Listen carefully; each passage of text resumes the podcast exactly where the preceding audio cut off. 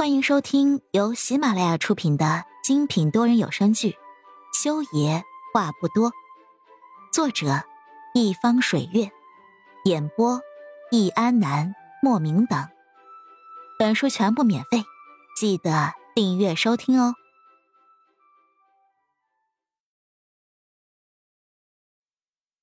第七十二集，何影凭着感觉从推车上翻身下去，对着裴木修。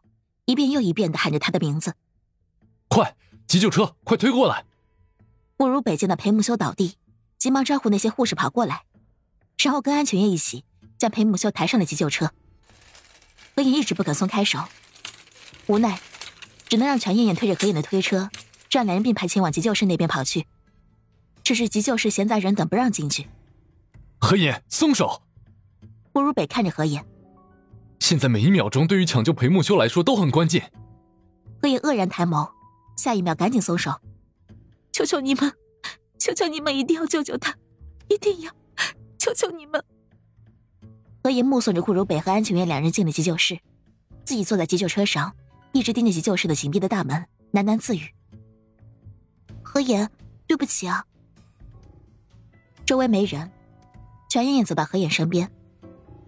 是我一直在给裴大叔打电话，催他快点过来。其实一开始，一开始我就应该坚定一点，把你送到空军总院去的。没事。何影失魂落魄，一直盯着急救室的灯，目光一刻都不曾转移。凌晨四点，萧家大院里面，萧岭阳一直没有睡觉。你确定这份结果准确吗？萧岭阳将手里的鉴定结果对着面前的医生扬了扬。即便是上面的结果是他想要的，他还是一脸不相信。那个孩子，不是何影的孩子。少爷，只要样本是准确的，这个结果绝对准确。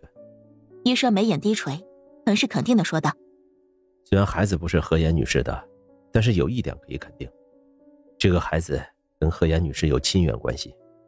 亲缘关系？什么意思？”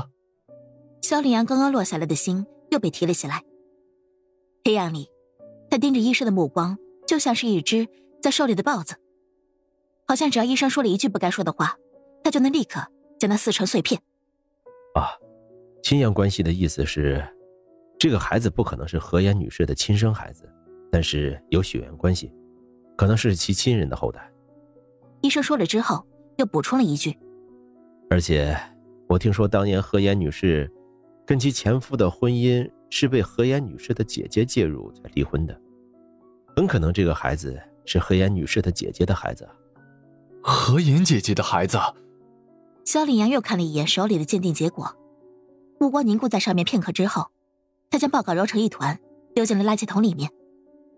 站起身子，他走到茶几边上，倒了两杯威士忌，一杯递给了医生，一边自己一饮而尽。你做的很好，很好。只要那个孩子不是合眼的，就很好。黑暗里，萧凌阳的双眼里面划过了一道强烈的占有欲。只要女神还是完整的，他就一定要把她留在自己身边。医生跟萧凌阳又喝了几杯威士忌之后，才从他的房间里面退了出去。房间外的走廊尽头，一道身影站在窗口，正在等着他。医生停在了那道黑影面前。夫人，办妥了。萧林手里端着红酒杯，身上穿的是绛紫色的真丝睡袍。若不是因为萧凌阳是他的亲生儿子，他肯定不会牺牲自己的睡眠时间来等这样一个无关紧要的报告的。他眼眸斜瞟，盯着站在面前的医生。他情绪怎么样？回夫人，少爷很高兴。那个何眼什么来历？萧凌倒是好奇，那个何眼到底是个什么样的女人，把自己的儿子迷成了这样。夫人，那个何眼就是当年害死了全家大少爷的心理医生。医生在肖林身边低声提醒。